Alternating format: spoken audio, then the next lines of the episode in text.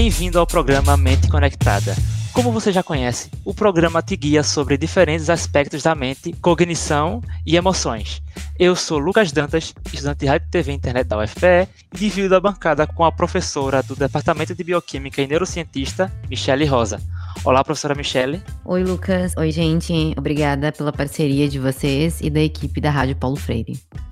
Conhecimento é o maior bem do ser humano. Conhecer é um ato de entender, compreender ou, ou, aprender algo por meio de nossas experiências, motivações e crenças. Aprender é o instrumento que nos faz mudar nossos comportamentos e tomar as decisões. O Mente Conectada de hoje traz aprendizado como tema principal. Como aprendemos e como potencializar o aprendizado? Essas serão algumas das perguntas expostas nesse programa.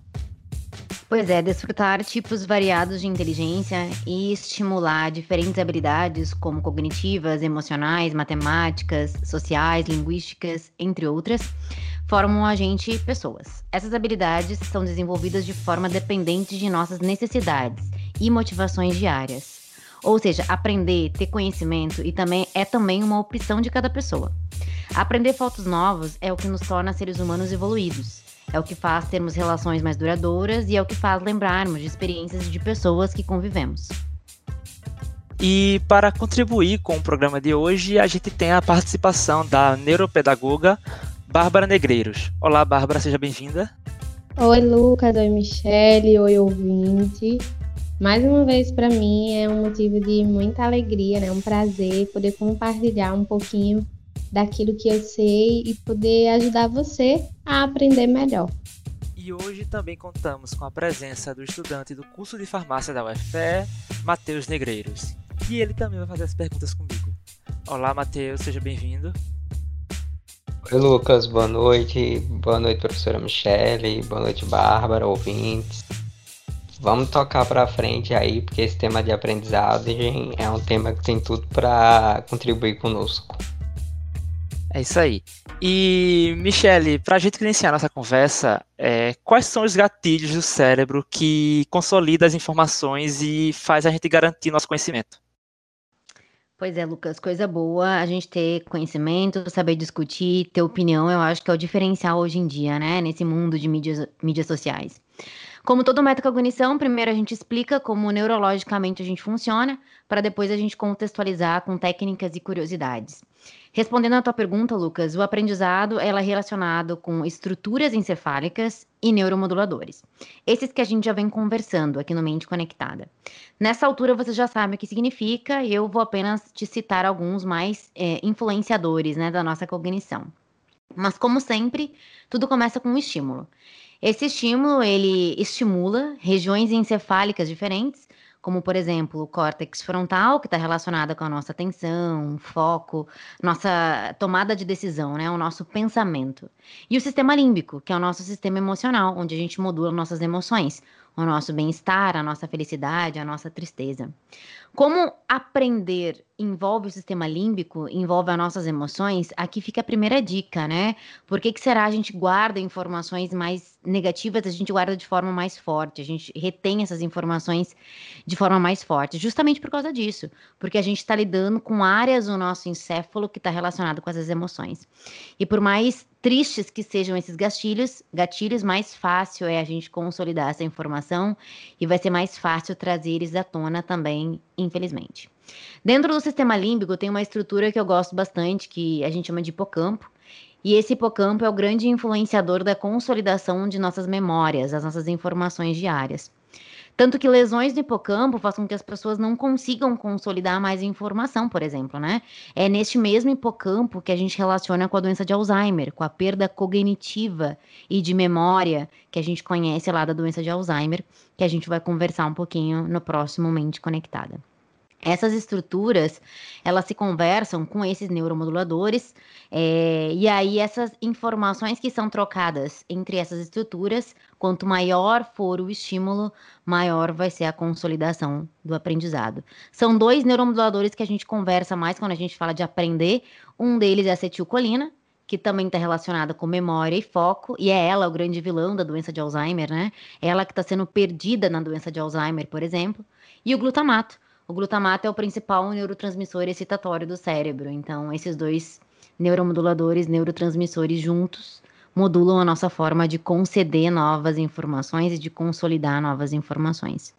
É, muito bem, acordar essas estruturas juntamente com esses neuromoduladores forma essa comunicação encefálica que é o que gera o aprendizado. Quanto mais a gente repetir, quanto mais a gente consolidar informações diferentes, quanto mais a gente trazer à tona, quanto mais a gente treinar o cérebro para aprender, mais fácil vai ser aprender. Só para dar um contexto geral para vocês aqui, quando, por exemplo, a gente tem uma memória que é de curta e de longa duração, né? Por exemplo, de uma forma bem ampla, falando de memória. Mas uma memória de curta duração é aquele número de telefone que tu pega, né? E aí no próximo minuto tu já esqueceu. Aquele nome de alguém que tu vê na rua e no próximo segundo tu já esqueceu. Porque não foi uma memória que tu treinou, não foi uma informação que tu precisou guardar. Então essa informação ela é perdida, ela não gera aprendizado. Quando a memória é de longa duração, significa que uma informação inicial gerou um traço de memória, modificou o teu cérebro, comunicou estrutura com o neuromodulador, tu repetiu isso por várias vezes, o número foi do teu namorado, tu precisou ligar para eles por vários dias e esse número consolidou no teu cérebro, por exemplo. E aí, isso sim, isso é aprendizagem, quando a gente bate na mesma tecla até a gente conseguir consolidar uma informação. Logo é aquilo que eu falo, né? A gente não é formado só pelo que ele estimula, mas também pelo que a gente perde. E se a gente não estimular, a gente acaba perdendo as informações que muitas vezes são necessárias para a nossa vida. Aprender é treinamento, Lucas. É disciplina, é foco, é motivação. Para a gente querer aprender, a gente tem que se motivar a aprender alguma coisa e estimular através de fontes diferentes, sempre.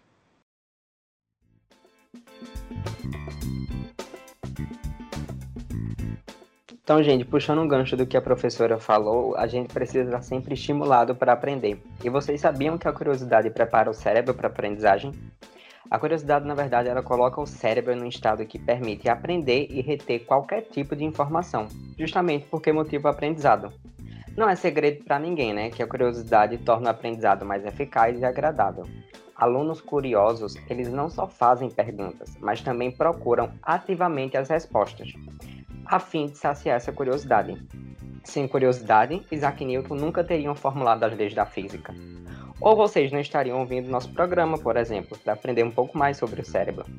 Não é surpresa para você que você aprende melhor quando algo te motiva, quando você usa sua curiosidade, quando você se questiona, quando você corre atrás de respostas, tentando sempre buscar a importância daquilo na tua vida e pode ter certeza que o teu conhecimento vai atingir patamares bem diferentes.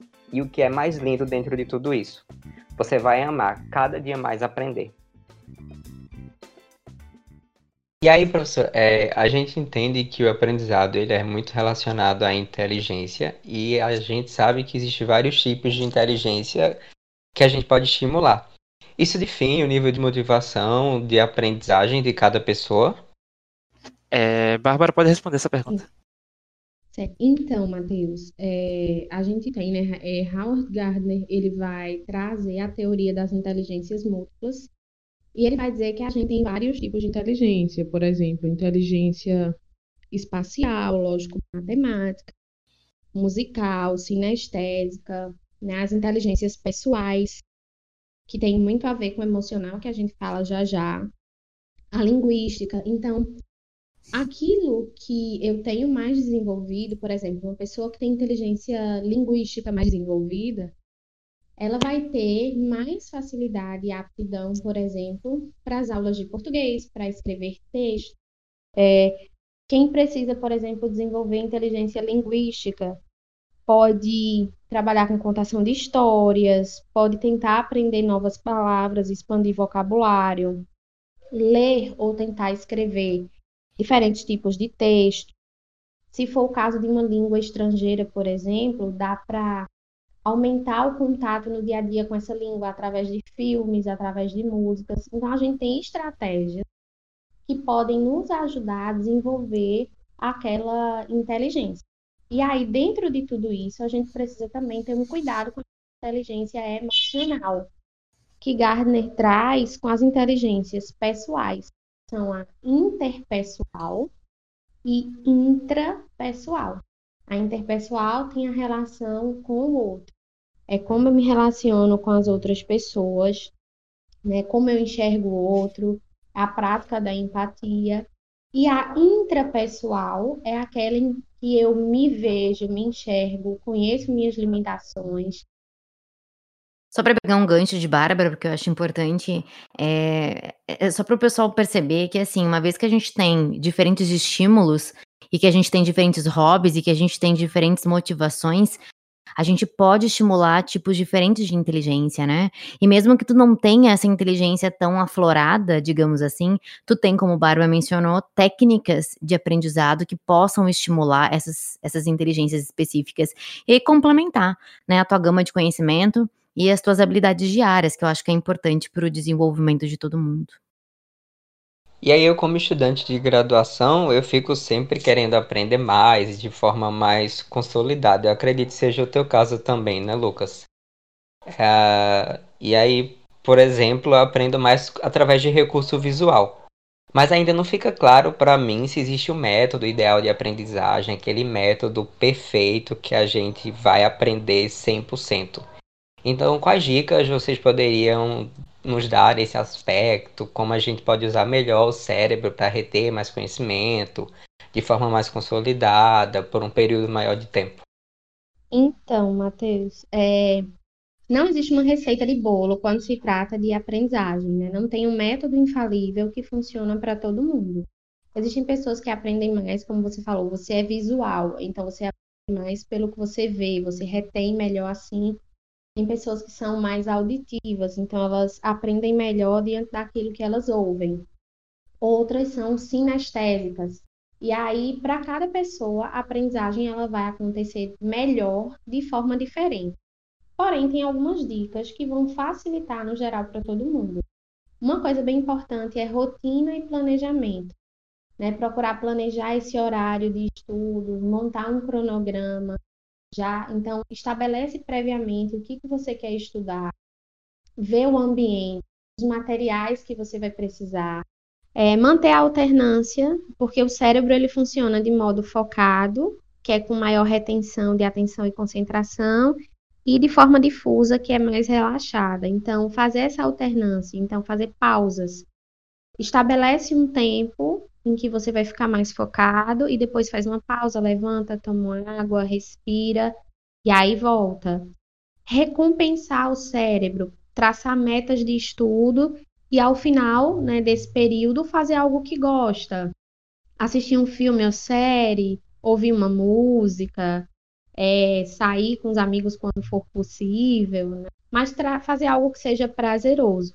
Procurar ter constância é, estudar nos mesmos horários, no mesmo ambiente, acessar o conhecimento de formas diferentes. Então, ah, estudou pelo livro, pega uma videoaula, pega um podcast, procurar organizar as informações, por exemplo, de forma única na página, através de fluxogramas, mapas mentais, usar diferenças de cores. Perfeito, Bárbara. Tu deu os exemplos que eu tinha pensado mesmo. Agora eu só vou acrescentar um, que é a questão de aprender de forma contextualizada. É, eu acho bem importante porque uma, uma das maiores a, alternativas que a gente tem para aprendizado é relacionar um fato com o lado emocional daquele fato, com o contexto daquele fato. Porque vai juntar aquelas duas áreas encefálicas que eu falei lá no início. Então, quando tu pega uma figura, por exemplo, tu tenta montar uma historinha através daquela figura. Tenta fazer esse exercício, eu tenho certeza que isso vai te ajudar ao longo do processo de estudo. Essas inteligências que Bárbara mencionaste uh, anteriormente, elas justamente te fortificam a tu tentar, dentro das tuas habilidades, achar uma forma de estudo que é melhora para ti. É um mapa mental, é fazer resumo, é dar uma aula sobre aquilo ali. Quando tu ouve a tua voz, gente, vocês gravam essa informação, tu libera um pouquinho de adrenalina que vai te ajudar a sentir aquele estresse, que é o estresse que tu precisa sentir para te consolidar uma informação, para te ter vontade de estudar, para te, te motivar. Então pega esses gatilhos do teu hobby e usa disso ao teu bel prazer, né, para te estudar de forma mais completa e mais dinâmica. Só complementando um pouquinho mais também, eu aconselho vocês a treinarem o foco de vocês, tá? Vão treinando, olhando para a parede por 30 segundos, depois por um minuto, depois por cinco minutos, sem pensar em nada, ou só pensando numa coisa única, para aumentar o tempo de foco de vocês, para vocês usarem isso nos estudos de vocês. E eu recomendo gravar a própria voz de vocês. Eu nunca fiz isso, mas para aprender um idioma, por exemplo, é super recomendável. Então, quanto mais tu grava a tua voz, mais tu ouve o que tu fala, mais tu repete aquilo ali, mais tu ouve, e aí tu consegue minimizar o esquecimento e potencializar o aprendizado. Sempre com muita água, né? A água vai te ajudar muito na consolidação de informação. É, puxando um pouco sobre o que, o que você falou agora, Michelle, sobre os, ah, os, os, vários tipos de inteligência, né? É, se uma pessoa, digamos, é, eu tenho uma certa inteligência melhor para idiomas, mas eu tenho uma dificuldade com cálculos. Se, se, uma inteligência que eu tenho mais facilidade é mais fácil ter, juntar com meus hobbies, essas coisas, como é que eu faço para aprender coisas que não estão no meu interesse motivacional, sabe? Tipo assim, como é que eu posso me estimular desse jeito? Tipo, para aprender Isso. cálculo, por exemplo. É, respondendo a tua pergunta, Lucas, bem interessante. É, bom, para a gente aprender aquilo que não é na nossa zona de conforto, né? Eu acho que é, é um limiar importante que se chama motivação. Então, tu tem que se motivar. É, para te se motivar, tu tem que treinar aos poucos o teu cérebro, né? Muitas vezes a gente tem que se perguntar o porquê que aquilo é importante pra gente. E obviamente tu vai encontrar uma resposta lá no fim do túnel. Então, todos os dias treinar um pouquinho, é, trazer tópicos diferentes dentro daquele assunto, podcast, é série no Netflix, é um livro, é um hobby que tu encontrou dentro daquele eh, tua motivação diária para aprender alguma coisa. E aí eu acho que vai facilitar tu aprender algo novo que não faz parte da tua zona de conforto, mas quanto mais tu mostrar pro teu cérebro que aquilo é importante para ti e de formas diferentes, mais tu vai conseguir aprender alguma coisa nova, mesmo que não seja aquilo que mais te motive todos os dias. Agora tu tem que tentar encontrar uma forma de te motivar para tu aprender, para tu estimular, né, um tipo de inteligência diferente.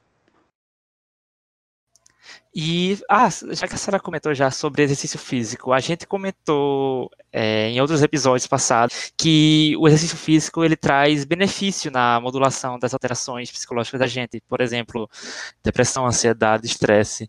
E no aprendizado, o exercício físico ele também pode ajudar? É, é, sim, ajuda bastante, né? O exercício físico, na verdade, a gente divide ele, vamos entender um pouquinho mais minuciosamente. A gente pode dividir o exercício físico em, em duas funções: uma função mais cardíaca, que é atividade como correr, pedalar, dançar. Essas atividades, gente, estão amplamente relacionadas com as funções cognitivas e há aprimoramento de processos metabólicos, né? A gente libera um monte de é, hormônio e neuromodulador pelo exercício físico. Isso melhora a nossa saúde mental, melhora a nossa saúde intelectual. Outra categoria são os exercícios não cardio, que a gente chama, né? Assim, de uma, de uma forma bem geral, falando de exercício, obviamente. Mas esses exercícios não cardio, eles são mais calmos, como o yoga, como o pilates, que eles são maravilhosos para a mente, né? Tu, tu, tu diminui o estresse, tu diminui a ansiedade, tu melhora a tua estimulação neurológica, a tua motivação para fazer coisas diferentes, o que é excelente para, por exemplo, quem tem depressão. É, esses exercícios, eles promovam, tanto os, os, exercícios do tipo cardio como não cardio, eles podem promover efeitos que são antidor, por exemplo, né? Pela liberação de, de endocannabinoides ou de beta-endorfinas, por exemplo. E aí, tu tem a sensação de prazer provinda do exercício físico, que é exatamente isso que a gente precisa para aprender, ter prazer para aprender. Bom, é, e isso ocorre devido a essa junção cérebro-neuromoduladores, como sempre, né? De uma forma geral, o funcionamento do cérebro e do corpo, ele é modulado por essa regulação cardio-não cardio, provindo dos exercícios físicos. Agora, a notícia ruim é que, obviamente, não é só fazer exercício físico. Infelizmente, a gente tem que ter uma continuidade, tem que ter uma organização diária. É, é, os estudos mostram que para um exercício físico ser realmente influenciador da saúde, tu tem que fazer pelo menos três vezes na semana, de 40 minutos a uma hora.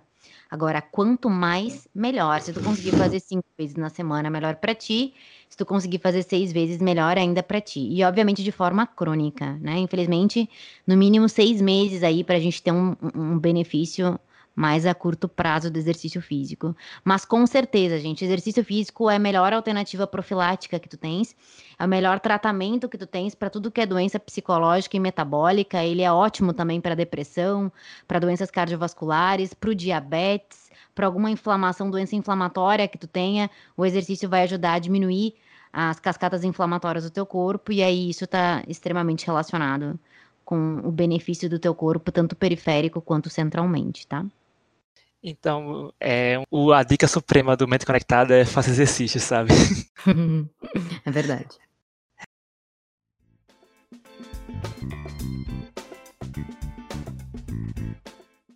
E aí, gente, chegou a hora da gente dar aquelas dicas para vocês sobre programas e séries voltados para aprendizado. E hoje eu trouxe duas séries da Netflix para conversar com vocês. A primeira se chama Explicando a Mente, onde é, a gente vai explicar como o cérebro funciona, o controle da ansiedade, os sonhos, as memórias e qualquer fator que leve em consideração qualquer reação cerebral. Então, é uma série bem interessante que vai te ajudar a compreender e a lidar com os fatores do dia a dia que acabam alterando a tua fisiologia cerebral. A segunda série, que também é baseada em um livro, se chama Como o Cérebro Cria. O autor desse livro é David Engelman e ele tem o objetivo de estudar diferentes profissionais de diferentes áreas que têm extrema criatividade e através da neurociência entender como o cérebro dele funciona e como eles se motivam cada vez mais dentro da curiosidade para um aprendizado. Matheus, eu queria inverter um pouquinho as coisas e aproveitando que você é estudante de farmácia, eu queria te pedir para explicar um pouquinho para a gente sobre os nootrópicos, que são substâncias estimulantes, né, muitas vezes utilizadas para aumentar o rendimento intelectual, como a cafeína, como o ginseng, como o guaraná. Explica para a gente, por favor, como elas funcionam.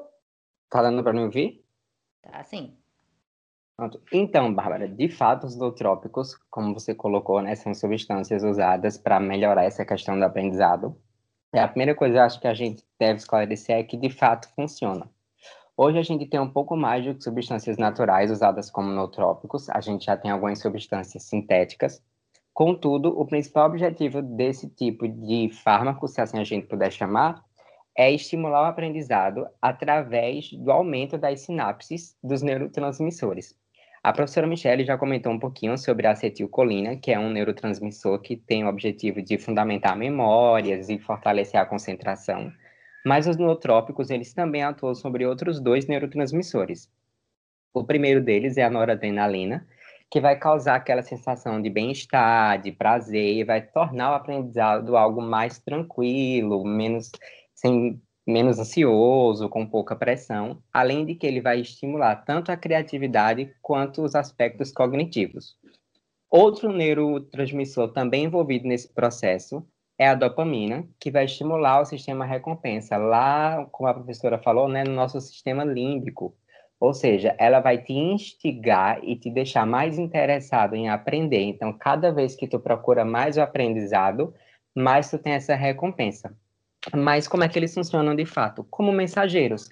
Eles vão transportar esses neurotransmissores para as fendas sinápticas cerebrais, onde ocorrem as sinapses, de forma que essas sinapses ocorram de forma efetiva, equilibrada e controlada. E dessa forma o aprendizado possa ser mais consolidado. Olha que a farmácia ficou orgulhosa agora de uma aluna assim, hein? Vamos inserir o Matheus nas respostas aqui, gente. Obrigado, professora. Olha aí. E acho que nosso tempo já está quase chegando ao fim. Eu queria só pedir as considerações finais de cada um de vocês. Então, eu queria só deixar algumas questões aqui, Lucas, além de tudo que foi falado, que é a questão do sono e da alimentação. O sono ele é bem importante porque é através do sono que as memórias de longo prazo se consolidam. Além disso, quando você dorme bem, você acorda mais disposto. Se você não dorme bem, provavelmente você vai acordar irritado, acaba ficando mais desatento. E aí a atenção é uma ferramenta bem importante para que a aprendizagem ocorra. Além disso, é importante cuidar bem da alimentação, verificar a questão de taxas, por exemplo, porque a anemia é uma causa que traz sono, fadiga e deixa a pessoa cansada, desatenta, bem apática e isso pode interferir também no processo de aprendizagem. Então, espero que vocês tenham gostado das dicas e fiquem de olho para aprender cada vez mais. É, Matheus, pode falar. Então, gente, para finalizar, eu queria trazer um pouquinho da minha visão como estudante dentro desse processo de aprendizagem. Eu gosto muito de utilizar ferramentas que estimulem minha curiosidade, como a gente falou um pouco antes, que estimulem o meu sistema sensorial a fundamentar mais esse conhecimento. Então, assim, se puderem usar canetas coloridas nos estudos de vocês, utilizem. Se puderem usar os post-its coloridos, utilizem. E o principal de tudo, procurem motivação dentro do aprendizado para que ele se torne fluido e seja algo prazeroso para vocês, tá? Espero que vocês tenham gostado e continuem ligados aqui no Mente Conectada para aprender sempre um pouco mais. E com isso a gente finaliza mais um Mente Conectada. Acredito que depois dessas informações e dicas estamos mais cientes dos benefícios de ter conhecimento e de, de como melhor explorar nossas diferentes habilidades cognitivas. Isso, eu espero que vocês acordem motivados para aprender algo novo a cada dia, como eu acordo. E essa é a pílula, né? Para a gente se manter cada vez mais intelectualmente ativo, evitar doenças neurológicas, sermos mais saudáveis e principalmente mais satisfeitos com a gente mesmo. E no próximo programa a gente vai falar sobre o oposto do programa de hoje. A gente vai entender um pouco mais sobre as perdas cognitivas, demência e a, doen a doença de Alzheimer. Obrigado a você, ouvinte, e quem escutou até aqui. E obrigado, professora Michelle Rosa, por participar desse programa com a gente. Eita, eu que agradeço. Obrigada, gente. Sempre um prazer. Até a próxima semana. Obrigado também à neuropedagoga Bárbara Negreiros. Obrigada, Lucas, Michele, pelo convite e parceria, e obrigada a você que tem ouvido o Mente Conectada. É, obrigado também ao estudante de farmácia da UFPE, Matheus Negreiros. Obrigado aí, gente, pela parceria, pela oportunidade, e vamos continuar ligado aqui para aprender um pouco mais. A produção e o roteiro dessa edição foi da professora do Departamento de Bioquímica da UFPE, Michele Rosa, junto com os estudantes da UFPE, Lucas Dantas, de Rádio TV e Internet, e William Araújo, de Jornalismo, sob a orientação da professora do Departamento de Comunicação Social da UFPE, Paula Reis. A edição de Lucas Dantas. Esse programa também fica disponível em formato de podcast nas plataformas digitais. Tchau, tchau e até o próximo Momento Conectada.